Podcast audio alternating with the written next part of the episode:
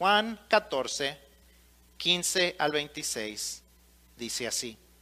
Si me amáis, guardad, guardad mis mandamientos, y yo rogaré al Padre y os dará otro consolador, para que esté con vosotros para siempre, y el Espíritu de verdad, al cual el mundo no puede recibir porque no le ve ni le conoce, pero vosotros le conocéis porque mora con vosotros y estará en vosotros. No os dejaré huérfanos, vendré a vosotros. Todavía un poco y el mundo no me verá más, pero vosotros me veréis, porque yo vivo, vosotros también viviréis.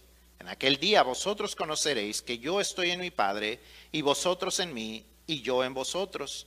El que tiene mis mandamientos y los guarda, ese es el que me ama, y el que me ama será amado de mi Padre, por mi Padre, perdón, y yo le amaré y me manifestaré a él.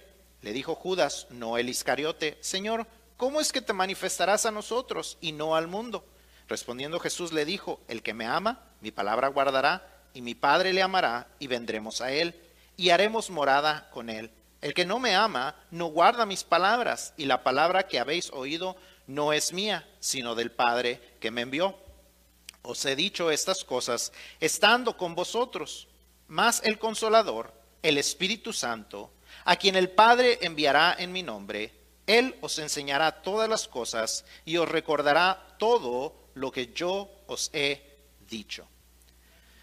Padre bendito, te damos gracias por tu palabra, te damos gracias porque en ella nos das testimonio de quién eres tú, de quién es tu Hijo, de quién es el Espíritu Santo y de cómo ese Dios en el que creemos, ese Dios que son tres personas en uno, está constantemente a nuestro alrededor, está queriendo impactar nuestras vidas, está queriendo transformar nuestras vidas. Damos gracias porque nos das tu palabra para revelarte a nosotros, para no ser un desconocido a nosotros. Y si no te conocemos, Señor, es porque no te buscamos, porque tú siempre estás ahí. Ayúdanos, Señor, a recibir tu palabra, recibir tus enseñanzas, que tu Espíritu Santo esté hablando en nuestras vidas, como tú lo has enviado, Señor, no solamente a nosotros, sino al mundo entero, para convencernos, Señor, de lo que tú tienes para cada uno de nosotros. Bendice a los que estamos aquí, Señor, que tu palabra hable a nuestras vidas, que seamos transformados conforme a tu voluntad. Porque te lo pedimos y te damos gracias en nombre de Cristo Jesús. Amén. ¿Pueden tomar sus asientos?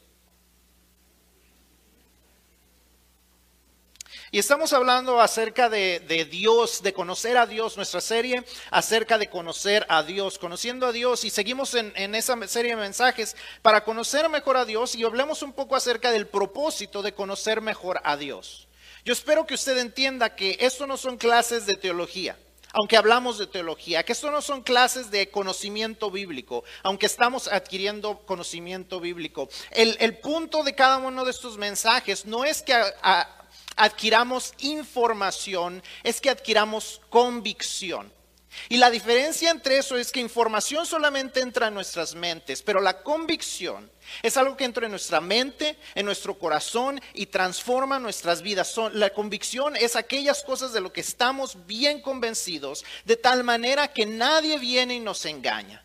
Que pueden venir muchos a tocarnos la puerta y a tratar de engañarnos y nosotros les vamos a decir, no tengo nada que hablar contigo porque yo sé lo que creo y sé lo que tú crees y no es lo mismo.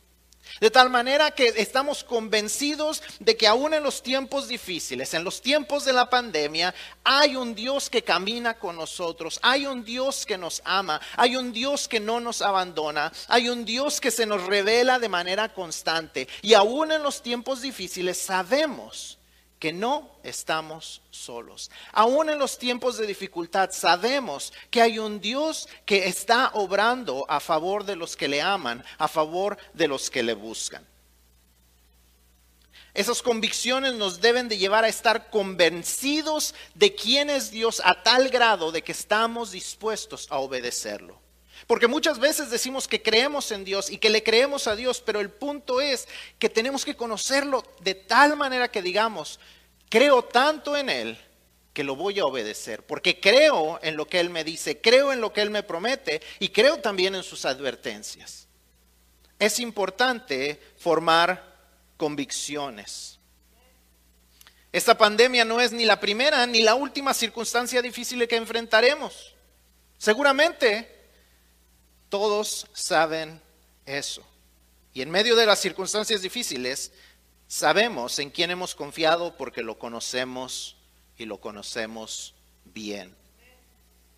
Hablaba con alguien la semana pasada y me decía que tenía mucho temor de algo, que tenía mucho temor y yo le decía y centramos la conversación en el hecho de que lo más importante es conocer bien a Dios si conocemos a Dios, y lo conocemos personalmente, podemos estar seguros de que no solamente en la vida, sino aún en la muerte, podemos tener seguridad en Dios, lo cual trae paz a nuestras vidas. De tal manera que nuestra mayor preocupación debe de ser conocer bien a Dios y conocer a Jesús como nuestro Salvador. Y gracias a Dios esa persona hizo su decisión de recibir a Cristo. Porque eso es lo más importante que al conocer de Dios, conozcamos a Dios. No se trata solo de conocer de Dios, de buscar información de Dios, sino de poder conocerlo a Él. It is important that we know what's the whole purpose of us spending time learning about who is God. That when we learn about God, it's not just about acquiring information, but it is about forming conviction. And conviction is the things that we are convinced of. Those things that are that we are so convinced of that we build our lives upon them. Because so many times all that we acquire at church is information. We acquire at church a lot of information. From the time that we go to Sunday school, to, to children's uh, Sunday school, from nursery uh, uh, up until we are adults, we acquire so much information. But if, those, if that information does not become conviction, we're in trouble. Because the difference between information and conviction is that information just affects your brain, but conviction affects your whole life. You have to have those convictions, those things that you are convinced of. You are so convinced of that, that when somebody comes and tries to deceive you, you know what is true and what is false.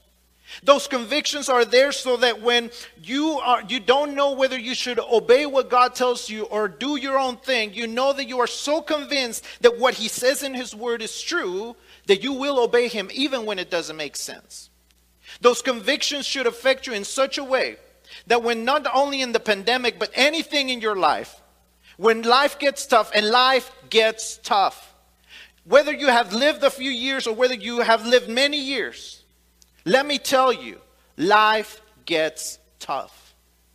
If you are if you are young, if you're a child, if you're if you are a teenager, let me tell you, life gets tough.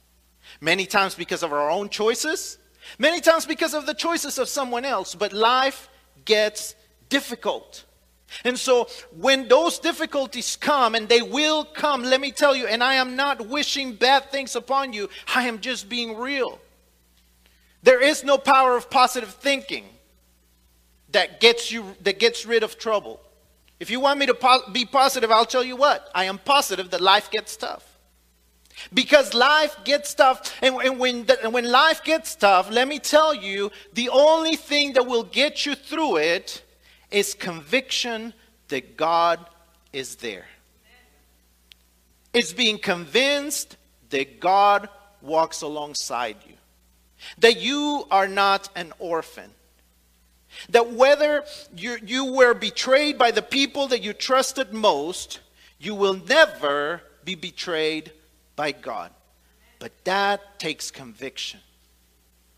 The only way that you can get through a midlife crisis is knowing that God walks alongside you, that God has seen what you have done and He loves you. Whether you have done really bad things and He still loves you, or whether you have done really good things and nobody seems to appreciate it, God is always there. But that takes conviction. And that's why we study about who God is, who God the Father is, who God the Son is. And as we're going to start studying today, who God the Holy Spirit is.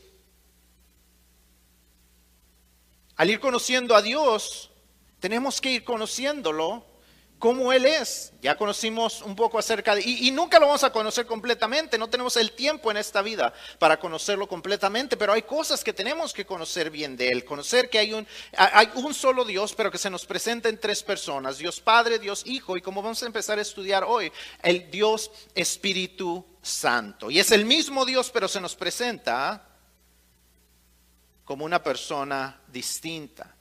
Vamos a conocerlo mejor y de esa manera espero que podamos valorarlo más en nuestras vidas. Muchas veces nuestro enfoque es en Dios Padre y Dios Hijo y, no que tenga nada de malo, pero no debemos olvidar que también existe esta tercera persona de la Trinidad, el Espíritu Santo, y entender lo importante que debe de ser para nosotros conocerlo bien y aprovechar el hecho de que Él ha sido enviado a nuestras vidas para no atravesar los problemas solos. We don't walk alone. We don't walk alone in life because the Holy Spirit is there for us. If we ever feel alone, it's not because He doesn't walk alongside us, it's because we don't want to walk alongside Him. It's because we don't want to obey Him. It's because we don't want to be led by Him. This is why we need to know Him and trust Him. Cuando Jesús ascendió, no dejó a sus seguidores huérfanos, nos dice eso en el versículo 18, no os dejaré huérfanos. Él les dijo que a ellos les enviaría a alguien, no a algo, como algunos dicen, sino a alguien, a alguien que acompañaría a sus seguidores desde el tiempo de Pentecostés hasta hoy y lo seguirá haciendo hasta que Jesucristo regrese por segunda vez. Así es que durante las próximas cuatro semanas vamos a conocer quién es el Espíritu Santo. Y mi oración es que podamos también aprender a confiar más nuestras vidas a Él, a lo que Él dice, a lo que Él enseña y hacia donde Él nos guía. As we, as we study about the Holy Spirit, we need to know who He is and what He does, and, and, and that He is a who and not a what, as many, many, many people say. We need to know who he is and what he does, what his job or his function is. And that's what we're going to be learning about in the next few weeks. Because if we don't know it, then we're, we are going to always feel like orphans. Because, I mean, let's be honest. As much as we pray to God, we don't see God. We, we know God as, uh, by faith, and we trust God by faith. And we know that Jesus was sacrificed. Not, not only do we believe it, not only do we read it, but I mean, the, the history tells us that there was a Jesus that was crucified. We know that he is there, but have you ever seen him? We don't see him. But we know he's there. But again, it's by faith. But right here, right now, available to us is the presence of the Holy Spirit. And that's why we need to know him.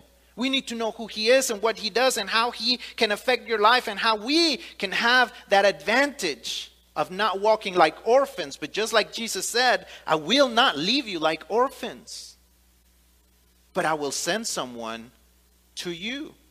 And that's why we need to know the Holy Spirit. Vamos a ver entonces hoy tres cosas acerca del Espíritu Santo. Número uno, el Espíritu Santo es una persona aparte. Si está escribiendo notas, este es el primer punto. Si no tiene el boletín eh, digital, por lo menos puede estar apuntando notas. No sé si se alcanza a ver ahí, creo que no se alcanza a ver. Pero bueno, el Espíritu Santo es una persona aparte. Juan 14, 16 nos dice eh, que Él es el alos paracletos. No apaguen la luz, por favor, porque si no en la transmisión no se ve. Ah, el Espíritu Santo es una persona aparte. Primero que nada vamos a ver que el Espíritu Santo no es solo la fuerza o el poder de Dios, como dicen los testigos de Jehová y aún algunas denominaciones. Algunas denominaciones dicen eh, es que es la fuerza de Dios. No, no, no, no, no hay un Espíritu, eh, no, el Espíritu Santo no es una persona. Lo que Jesús nos enseña es que Él es una persona. Cuando Él dice eh, que hay una, ah, que Él va a enviar a alguien, dice, les enviaré a alguien, dice, os dará otro consolador. Les dará otro consolador. Y en, el, en el griego dice esta palabra, a los paracletos. Y ustedes dicen, pues eso qué significa? Vamos a ver lo que significa. La palabra alos significa alguien más, lo que vemos la palabra otro, eh, que es, es similar pero del mismo tipo. Sé que cuando Jesús dice, les voy a enviar otro consolador, quiere decir, va a ser un consolador como yo. Va a ser otro, pero va a ser igual que yo.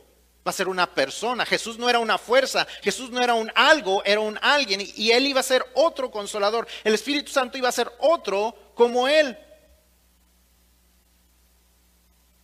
Jesús dice, yo enviaré a otro consolador a otro paracletos. Y paracletos, esa palabra significa no solamente consolador, sino ayudador, consejero y abogado. Estos son otros significados de la palabra y es lo que Jesús nos decía acerca de quién Él enviaría. Enviaría a alguien del mismo valor y de la misma sustancia, con la misma autoridad para representarlo fielmente a Él. Es un ser, es un alguien, no es un algo, es un quién, no es un qué. No es solamente una fuerza, es alguien que representa quién es Él, el Dios mismo. ¿Cómo sabemos esto? Y ahorita lo vamos a ver. Now, the first thing we got to know is that, that the Holy Spirit is a person, is another person of the Trinity. The Holy Spirit is not just the power of God, not just the, the, this force of God as Jehovah's Witnesses say, or as even as other denominations say. We know that He is a part of the Trinity. He is God, just like Jesus is God. The Bible tells us in John 14, 16 that He would send another comforter. And when he says another, he means, in the Greek, it's a word that means another one like him. Another one with the same value, with the same substance, with the same authority to represent him. And when he says counselor or comforter, means comforter, counselor, helper, and even advocate. Someone who advocates for us, someone who helps us, someone who walks alongside us. It's not just a force, but it's someone who is right here with us and who is right here with us always. Because that's what Jesus said, I will always be with you. So when we pray, and we ought to be very careful when we pray and, say, and not say, Holy Spirit, come down with us. Because then that means that He wasn't with us. Or it also means that He can leave at any time. But the truth of the matter is, the Holy Spirit is always with those who have received Jesus in their heart. We ought to know, we ought to be convinced we don't have to wait for a spectacular manifestation of the Holy Spirit where we start speaking in tongues or, or we fall down when someone touches us because He is always with us. Cuando hablamos de, la presencia del Espíritu Santo es, es, algo que está constante o alguien que está constantemente con nosotros y tenemos que ser muy cuidadosos cuando oramos. A veces oramos cosas que hemos oído de alguien más y tenemos que ser cuidadosos cuando oramos y decimos, Espíritu Santo, ven en medio de esta reunión. Porque decir ven en medio de esta reunión es decir, no estabas aquí todavía, pero ya ven. Pero si estamos aquí, si hemos creído en Cristo, Él ya está con nosotros porque el otro consolador camina con nosotros, nuestro abogado camina con nosotros, nuestro ayudador camina con nosotros. No tenemos que esperar una manifestación especial del Espíritu Santo hablando en lenguas o caernos cuando nos toca en la frente el pastor. Para creer que el Espíritu Santo ya llegó. El Espíritu Santo camina con nosotros y es una persona que camina con nosotros. ¿Cómo sabemos que es una persona? Bueno, una persona se define por su personalidad, ¿verdad? Ahora, cuando hablamos de personalidad, ¿qué define una personalidad? Bueno, una personalidad normalmente tiene eh, eh, ciertos atributos como sentimientos, pensamientos y voluntad.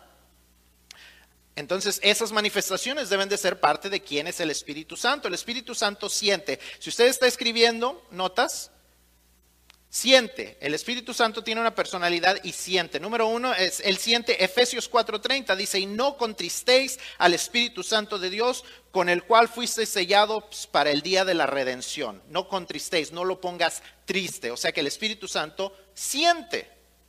El Espíritu Santo también piensa. Primera de los Corintios 2, 10. Primera de los Corintios 2, 10 para los que están escribiendo notas.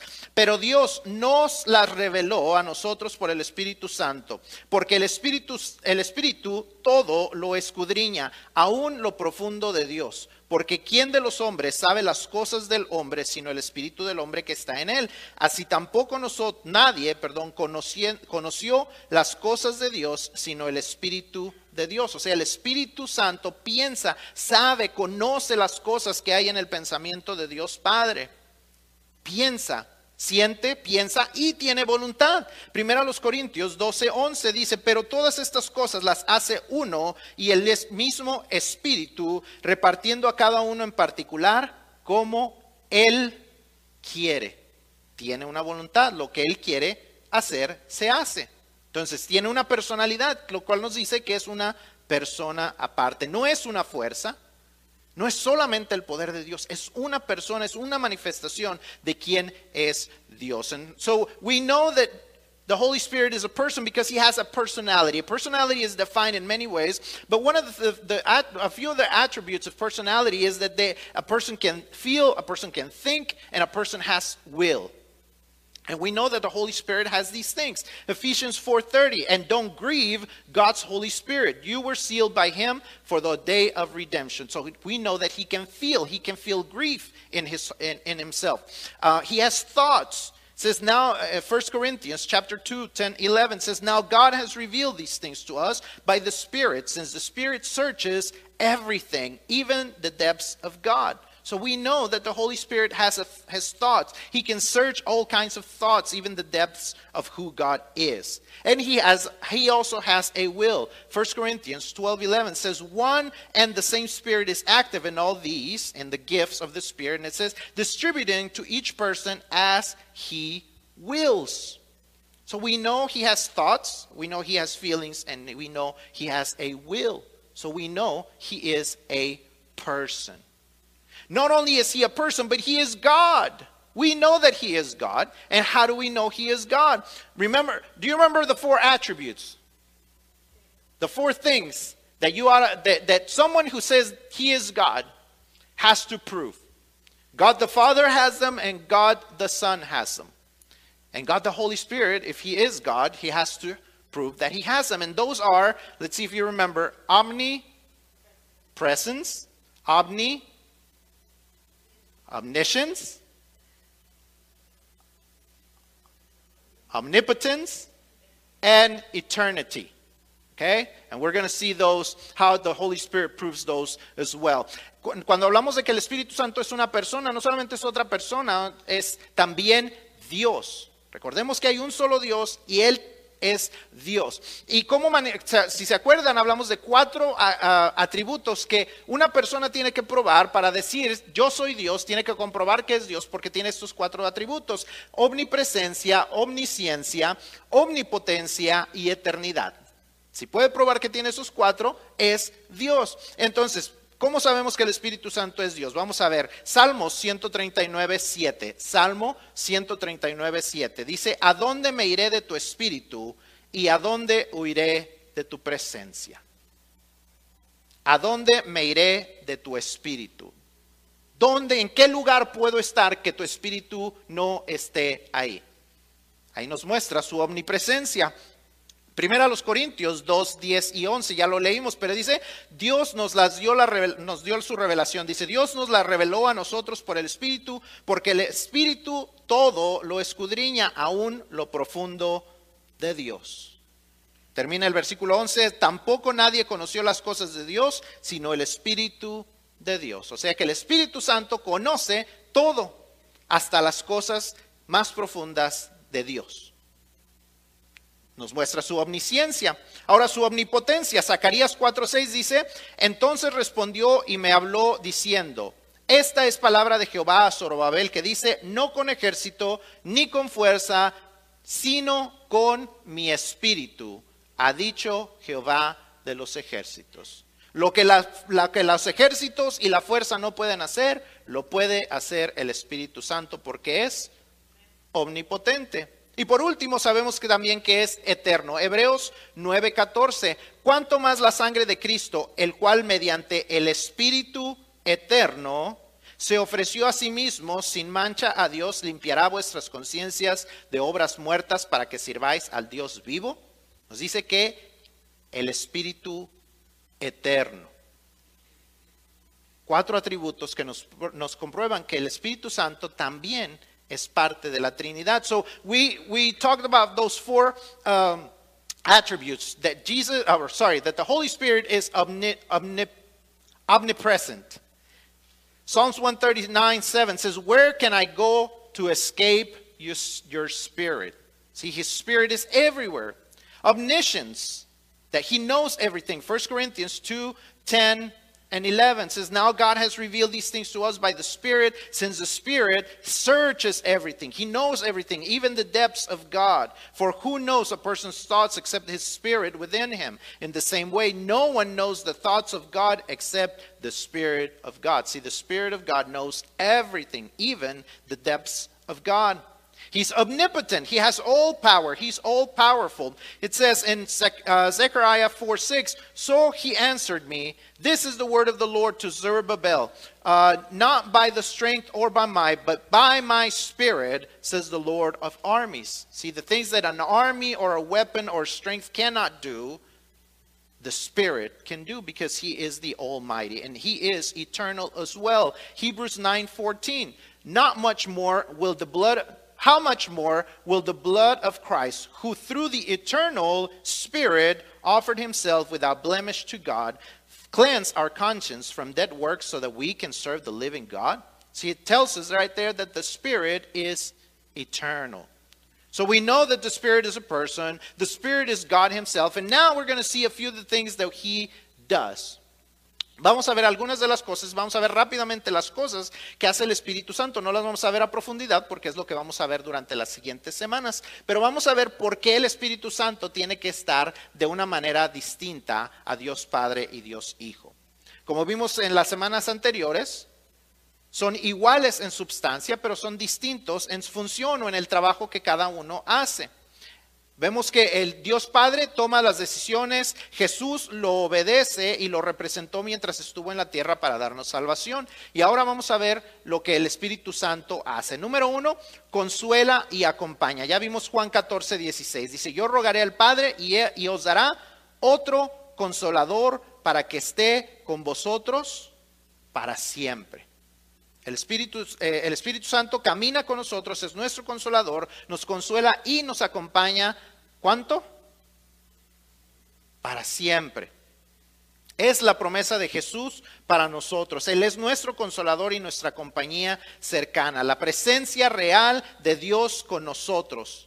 Él está con nosotros para caminar en nuestra vida a nuestro lado.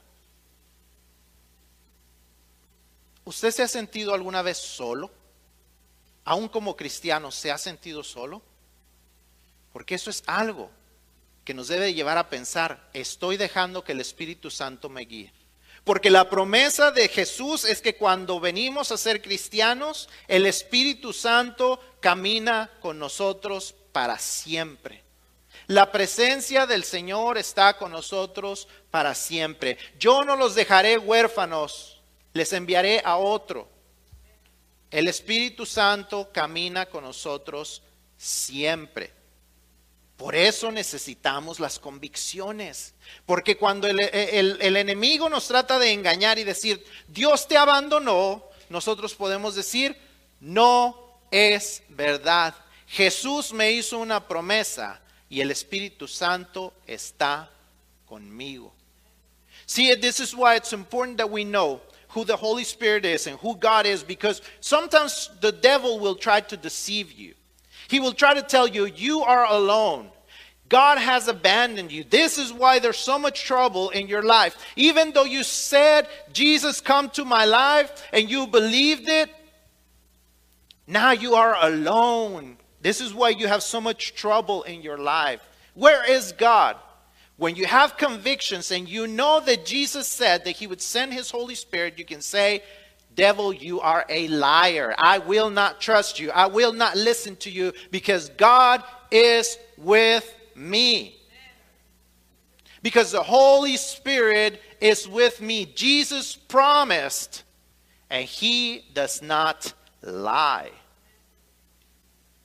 No solamente camina con nosotros y es nuestro, nuestro consolador, nuestra compañía cercana, sino también es nuestro, eh, es quien nos enseña. El último versículo que leímos en Juan 14, 26 dice más el consolador, el Espíritu Santo, por si no nos quedó claro quién es el consolador, es el Espíritu Santo, dice a quien el Padre enviará en mi nombre, Él os enseñará todas las cosas y os recordará todo lo que yo os he dicho. Dios nos enseña lo que necesitamos saber y recordar a través del Espíritu Santo. Él abre nuestra mente a la escritura de Dios. El Espíritu Santo no nos va a revelar nada aparte. Cuando la gente dice, el Espíritu me reveló, y lo que dice no está nada con lo que dice la Biblia, no le crea.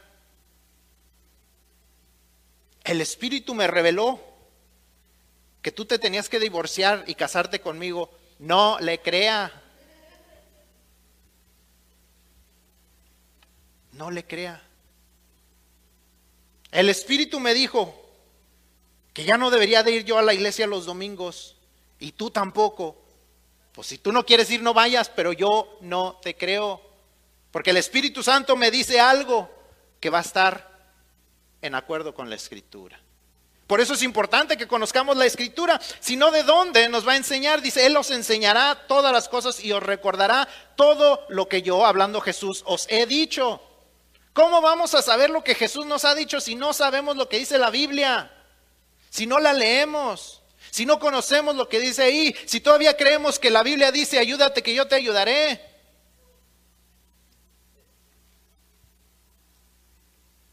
Tenemos que conocer lo que dice la Biblia para que el Espíritu Santo se nos, nos revele, nos enseñe y nos recuerde. See, not only is he our companion, our close companion, but he's also our teacher. John 14, 26 says, But the counselor, the Holy Spirit, whom the Father will send in my name, will teach you all things and remind you of everything I have told you. And this is Jesus speaking. If you want to know what Jesus tells you or what he's teaching you, where do you find it? Can one of the kids tell me where you find what Jesus said? Where do you find what Jesus said? Do you find it in your textbooks? Do you find it on cartoons? The Bible. You find it in the Bible, right? So you got to know the Bible. Otherwise, how does the Holy Spirit teach you and remind you of what Jesus said if you don't know what the Bible says? You got to be reading your Bibles, okay? You got to be take time to read your Bibles. Are you are you doing the the daily uh, discussion with your parents? I'm not going to tell you because I don't want to I don't want you to uh, embarrass your parents here, but make sure that you're reading those with your parents. Hermana Paola is printing those for you so you can talk to your parents about the class during the week, okay? So make sure that you are doing that. Because that's part of how we learn what the Bible says. Hermanos, no olviden tomar el tiempo con sus hijos para hablar de la hoja de discusión de lo que están aprendiendo sus hijos. Es parte de que sus hijos estén preparados para conocer la palabra de Dios. Pasar tiempo con ellos leyendo la palabra de Dios, porque así es como el Espíritu Santo les va a hablar a sus vidas. No solamente es nuestro maestro, también es nuestro guía. Romanos 8:14 dice, porque todos los que son guiados por el Espíritu de Dios, estos son hijos de Dios. Él es nuestra guía, pero también es nuestro testimonio de que somos hijos de Dios. Si somos hijos de Dios, nos estamos dejando guiar por el Espíritu Santo. Si estamos haciendo lo que nosotros queremos, no estamos mostrando que somos hijos de Dios. Una muestra de que somos hijos de Dios es que nos dejamos guiar por su espíritu. He is our guide. Romans 8:14 says for all those led by God's spirit are God's sons or God's children. You want to show that you're a child of God? It's not about how many times you go to church. It's not about what kind of songs you sing. I mean kind of, but it's not it's not just about that, but it's about letting the Holy Spirit guide you. It's about being obedient to what the Bible says and what he tells you to do. Y también intercede por nosotros. Romanos 8:26 dice, y de igual manera el Espíritu nos ayuda en nuestra debilidad, pues ¿qué hemos de pedir como conviene? No lo sabemos, pero el Espíritu mismo intercede por nosotros con gemidos indecibles. Por eso nunca debemos dudar en orar, pensando que otros lo hacen mejor, pensando que no sabemos hacerlo bien. ¿Sabe cómo aprende uno a orar bien? Orando practicando. Y si creemos que no decimos las palabras correctas, es verdad a veces. A veces nuestras oraciones son imperfectas, pero para eso está el Espíritu Santo que está intercediendo bien, que está intercediendo por nosotros, hablando bien por nosotros, diciendo lo que Dios necesita oír de nosotros. Por eso la oración es importante. Usted no se preocupe si sus oraciones no son tan elocuentes como las de otras personas, simplemente ore. Hable con Dios. It also says that the Holy, the, the Holy Spirit intercedes for us. It means he, he speaks well of us before God. Romans 8:26 says in the same way the spirit also helps us in our weakness because we do not know what to pray for as we should but the spirit himself intercedes for us with, inexpressible groanings it means that he's he's speaking well before God for us so if you ever feel like I don't know how to pray I mean you know how to learn how, how, how to pray better? Just keep doing it. That's one of the things that, you know, as you more as you practice it more, you're gonna do it better. And even if you don't do it perfectly, that's why the Holy Spirit is there. So he can guide your prayers to the Father, and, and the Father can hear what you are trying to say.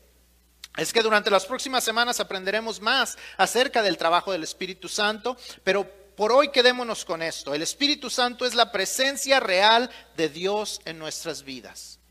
Él es la prueba de que Dios está con nosotros en esta tierra hasta el día en que estemos eternamente junto a Él. Efesios 1, 13 y 14 dice, en Él también vosotros, hablando de Jesús, habiendo oído la palabra de Dios, el Evangelio de vuestra salvación, y habiendo creído en Él, en Jesús, fuisteis sellados con el Espíritu Santo de la promesa, que es las arras de nuestra herencia hasta la redención de la posesión adquirida para alabanza de su gloria. Y habla de muchas palabras que a lo mejor no entendemos, pero déjenme se les explico. Básicamente dice que cuando nosotros creímos en Cristo, hemos creído en el Evangelio, hemos creído que Jesús murió por nosotros y nosotros decimos, acepto, recibo el regalo de parte de Dios, Dios nos pone un sello, un sello sobre nosotros que dice, el Espíritu Santo está en él y dice, este es mi hijo y esta es mi promesa de que yo estaré con él hasta que se cumpla completamente el tiempo en que él esté conmigo o ella esté conmigo. Este es el sello. Y no era cualquier sello. Usted pone un sello como estamos acostumbrados y cualquiera lo puede romper, cualquier eh, cosa puede borrar tal vez la, la tinta. Pero cuando habla de un sello en ese tiempo, estaba hablando del sello que ponían los reyes. Era un sello que se ponía con cera y cualquier persona que trataba de romper ese sello estaba haciendo algo ilegal, digno de muerte. Lo cual nos estaba diciendo que cuando un rey ponía un sello, nadie tenía autoridad sobre eso. Y de la misma manera cuando Dios pone el Espíritu Santo en nosotros, nadie nos puede quitar ese Espíritu Santo. Cuando hemos sido sellados por el Espíritu Santo, cuando verdaderamente estamos dejándonos ser transformados, cuando verdaderamente le estamos dejando que Él tome nuestras vidas y nuestra voluntad, nadie nos puede quitar la salvación. Porque la salvación no depende de nosotros, es algo que Dios puso en nosotros. Y nadie puede borrar eso.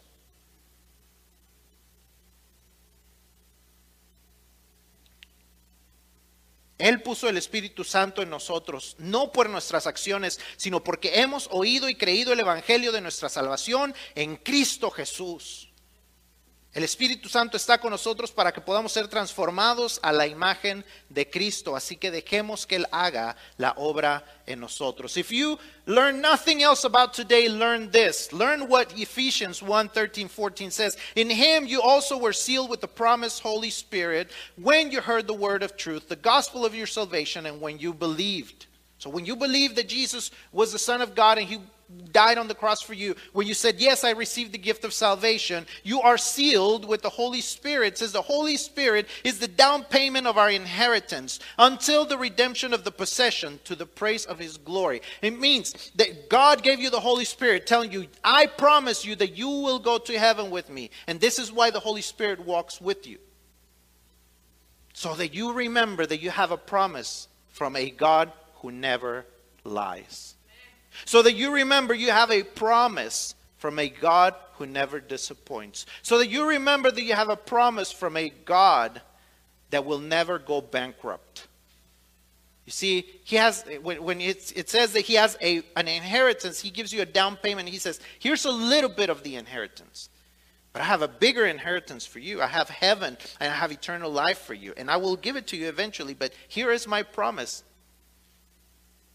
and it will never fail. So let Him take control of your life. Let Him take over your life. Let Him transform you because He can. If nothing else has worked to transform your life, He can. If you are searching for the true God, He has shown who he is. Si tú todavía no has creído, es el tiempo de hacerlo ya. Eh, otro trabajo del Espíritu Santo, según Juan 16:8, es convencer a los que no han creído de su pecado, convencerlos de la justicia que solamente se puede encontrar en Cristo Jesús y del juicio que viene para los que deciden rechazar el regalo de la salvación. ¿Qué harás tú? El, el Espíritu Santo te está diciendo, te está dando el mensaje de Dios. ¿Qué harás con ese mensaje? The last function that we're going to talk about with the Holy Spirit is this. It's the function, because we talked about the functions that He has towards those who are believers. But what about those who are non believers? Does He have nothing to do with them? Oh, no. He also has a job to do with those who have not believed. John 16, 8, 11 says that He has a job with the non believers. John 16, 8 says that He has a job to do three things to convince them of sin of righteousness and of judgment. And what that means is that when he is speaking to our hearts, when we are non believers, he's convincing us that we are sinners, that we have failed, that we have made a lot of mistakes, that we have made a lot of decisions that have separated us from God. But he's also there to convince us of righteousness. The righteousness that can only be brought by Jesus Christ when he was sacrificed on the cross. The righteousness that only comes from the one who never sinned so that his righteousness could cover us who have always sinned. But it also speaks of his judgment. That those who reject the gift of salvation will be judged. Just like Satan is being judged or has been judged and will be punished forever and ever. Those who reject Jesus and rather follow Satan will be punished right alongside him. What will you do with the message of the Holy Spirit in your life? What will you do with what he's trying to tell you? Will you receive righteousness or will you receive judgment? What will you do? ¿Qué harás con el mensaje del Espíritu Santo si no has creído en Cristo todavía? ¿Recibirás la justicia de Cristo o recibirás el juicio por tus pecados? ¿Qué harás? ¿Qué harás? ¿Qué harás si nos estás viendo y nos estás escuchando por internet y sabes que no has recibido a Cristo? ¿Qué harás con el mensaje del Espíritu Santo? What will you do with the message that the Holy Spirit has for you. Mientras toca el piano, si hay una persona aquí de manera presencial que nunca ha recibido a Cristo y desea hacerlo, este es el tiempo para hacerlo. As, as we end today, and as the piano plays, if you have never received Jesus in your heart, and you're understanding what what it means or you would like at least to understand if you have questions this is the time to make a decision This is the time to make a decision to trust Jesus as your Lord and Savior. This is the time that you can decide, I want my life to change. And so while people are praying, while people are bowing their heads, you can stand where you are at. Mientras estamos con la cabeza reclinada, si hay alguien que no ha creído en Cristo, este es el tiempo de hacerlo. Es que les invito a que se pongan de pie si usted no ha recibido a Cristo y lo desea hacer en esta mañana. If you have never received Jesus and you understand your need for Him, while everybody's heads are bowed down, I want you to stand where you are at because oh, uh, we want to help you with that decision. If you just if, if you just want to know what exactly that means, if you don't if if it kind of makes sense to you, but you're not entirely sure, it's the time to ask those questions, to clear those questions, to let the Holy Spirit answer your questions, and make a decision for salvation.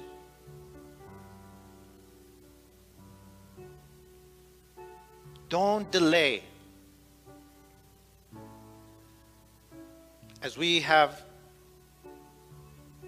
as we have seen with this pandemic,